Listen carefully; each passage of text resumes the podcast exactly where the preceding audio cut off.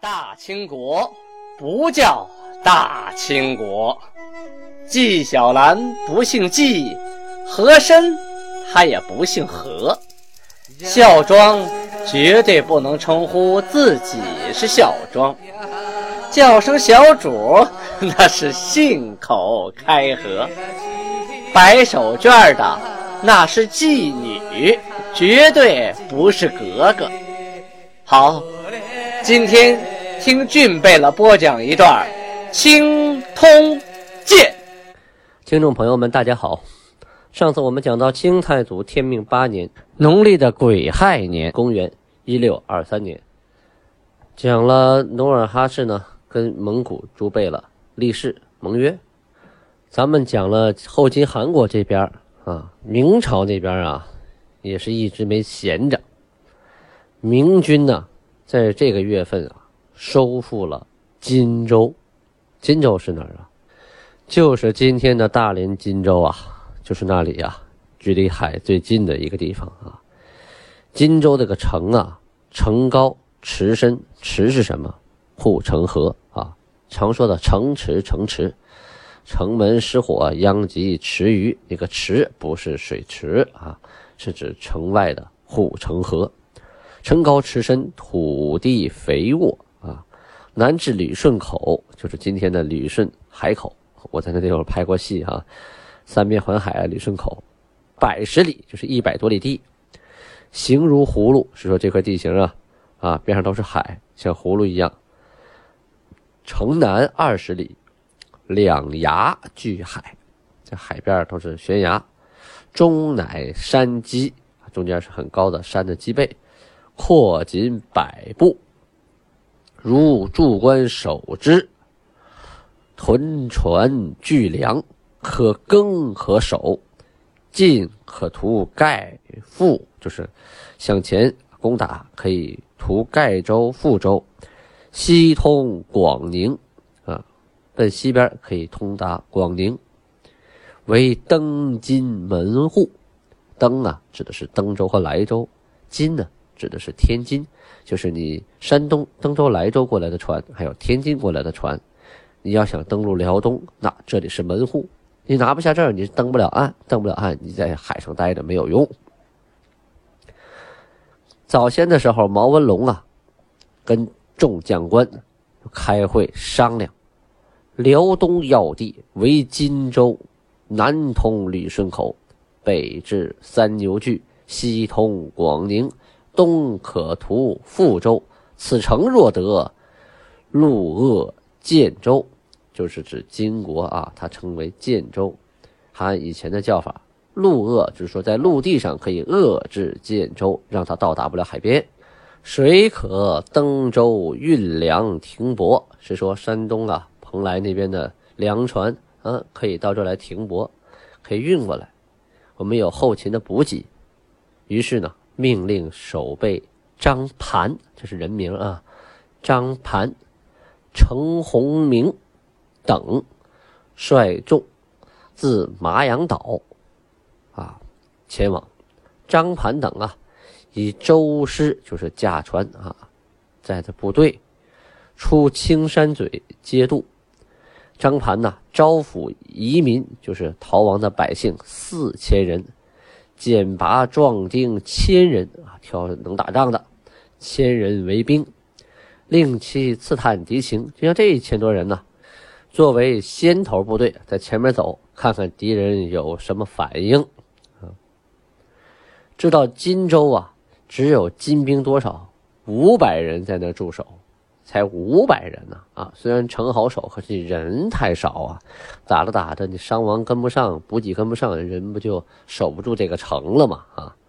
本月初二啊，就是农历癸亥年，公历一六二三年农历的七月初二，张盘带着兵啊，以岛民为向导，登了岸，并以老幼辽民助张声势。这什么意思啊？这不管你是男女老幼啊，都拿着火把啊，大半夜的上了岸，然后冒充部队，就是对方一看，哇，这人这个多呀！其实啊，很多都打不了仗的啊，都是滥竽充数的。但是这一充数吓人呐啊！这些人黑夜上岸之后，昼伏夜行啊，白天别人怕被人发现啊，晚上行行军。于是日夜三更时分，啊，到了荆州南门，各举火把，呐喊放炮，这就是最早的麻雀战哈，就是啊，围而不打，让对方看到我们啊人多势众，又喊又放炮啊，男女老幼一人举俩火把，你城上就五百人，还不把你胆子吓破呀？这守城的兵丁啊，五百从北门出，意思说，一看。没法守，开玩笑呢，这么多人啊，一查一数火把，他数不过来了哈！我们五百人不白送死吗？所以啊，你在南门堵着我，我从北门跑，就都逃了。天明啊，这个明军的部队就进了城。进城以后啊，安抚城内的居民啊，说我们明朝的部队打回来了，我们民国的将领都回来了，你们放心吧。荆州、盖州领兵官童养性啊，就是带着兵来夺回这个荆州。可是啊，这个荆州城啊不好，易守难攻啊，而且敌军呢人多势众，被击败了。这场战斗呢，毛文龙被誉为是。恢复四位之首功，啊，就首功一件呢。这四位慢慢还要讲啊，一个一个恢复啊。这历史上的战斗啊，它可不是一边倒啊，不是说你这边强，他那边弱，一边倒，那是不可能的。这蚂蚁啃骨头啊，啊，得一口一口啃。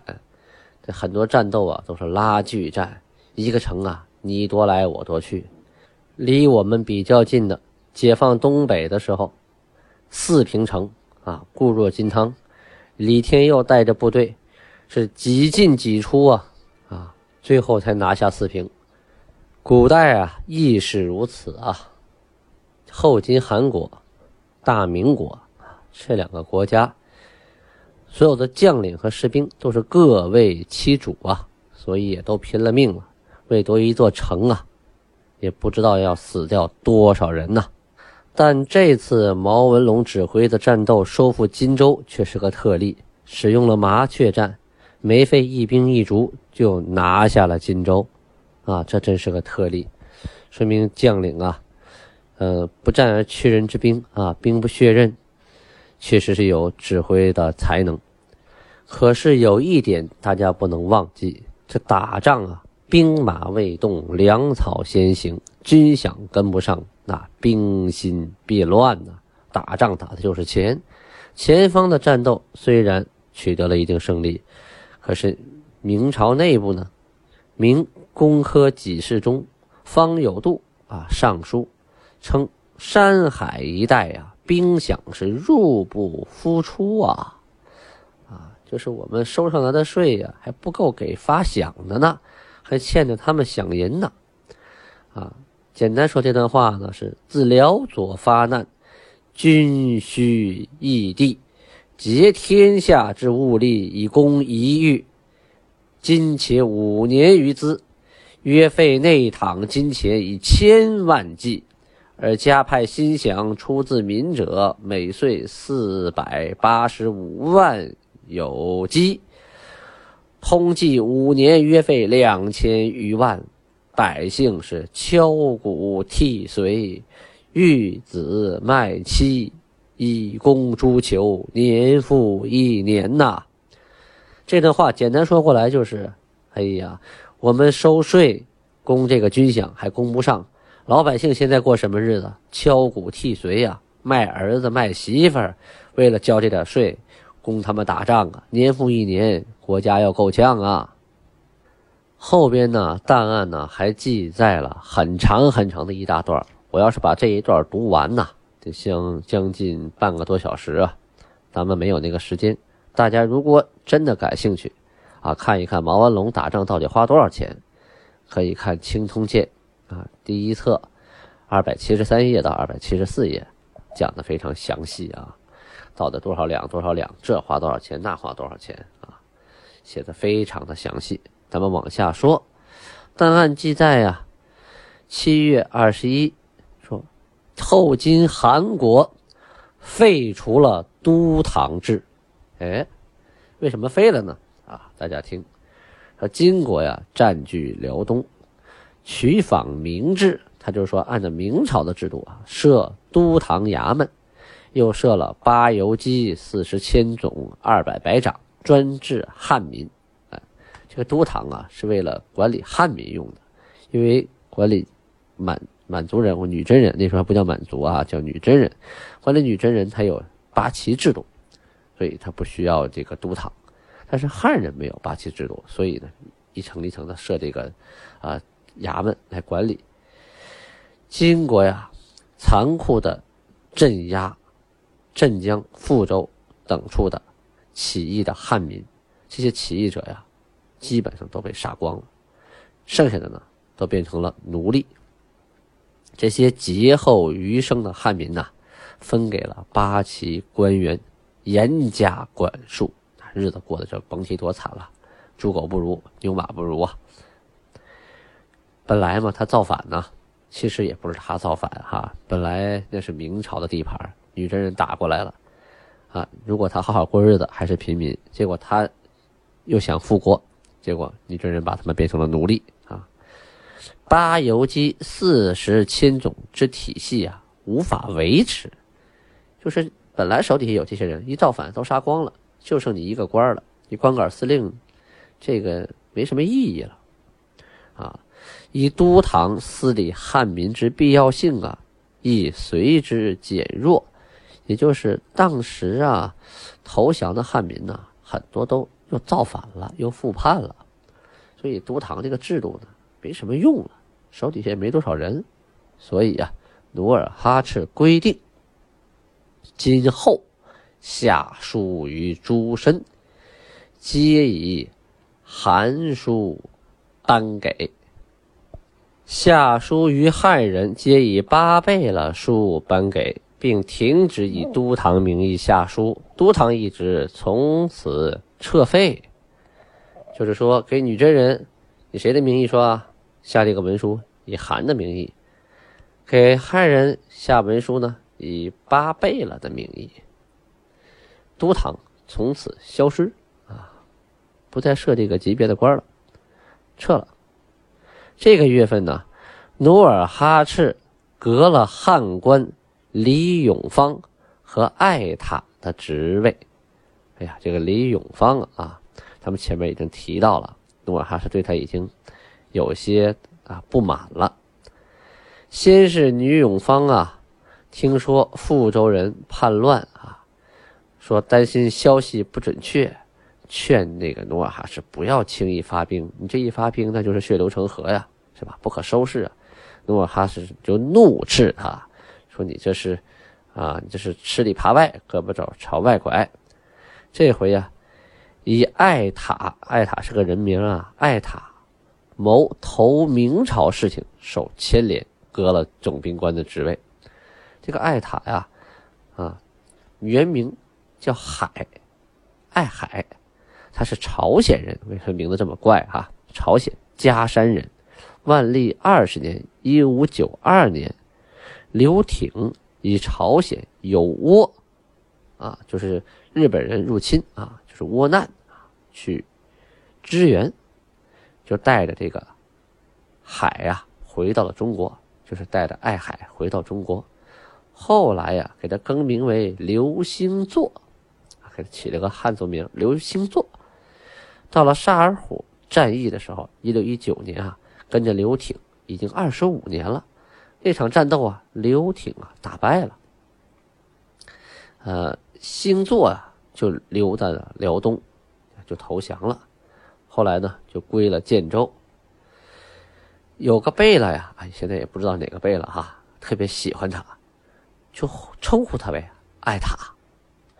档案上记载，爱塔是喜爱的爱，宝塔的塔。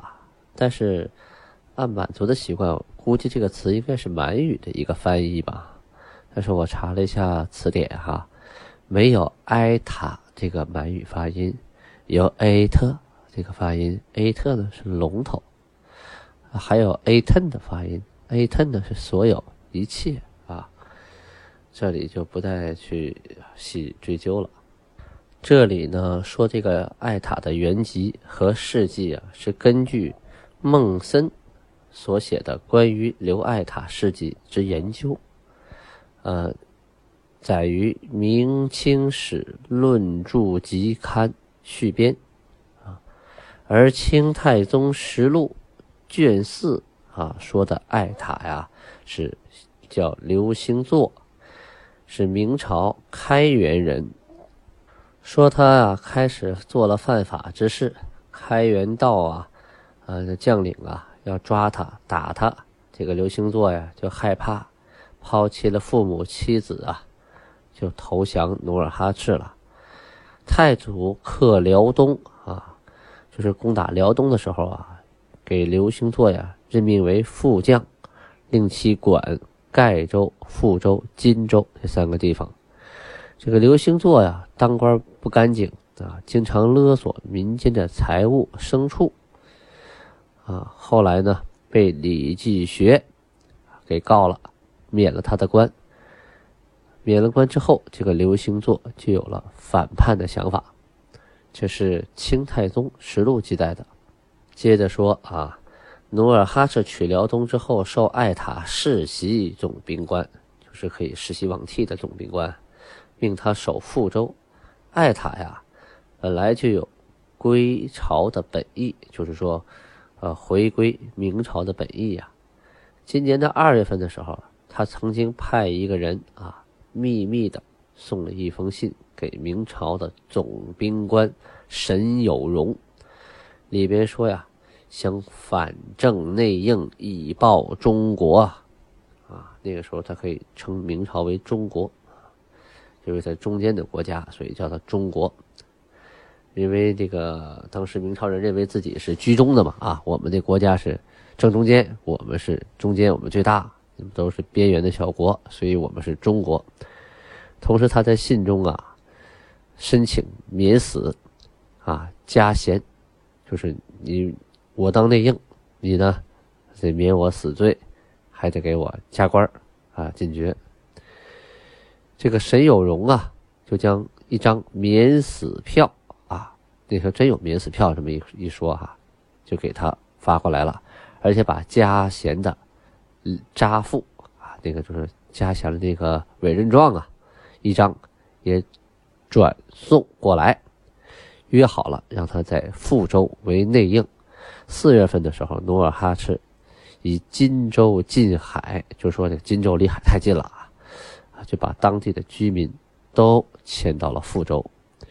五月的时候，艾塔呀又使人啊，其以六月乙卯夜取富州，什么意思？就是派人说我们等待着呢，等待你们六月二十日啊晚上来取富州。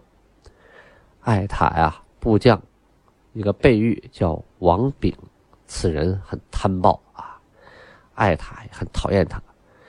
列其罪于努尔哈赤，就像努尔哈赤说了，这人太不靠谱了，这个罪那个罪。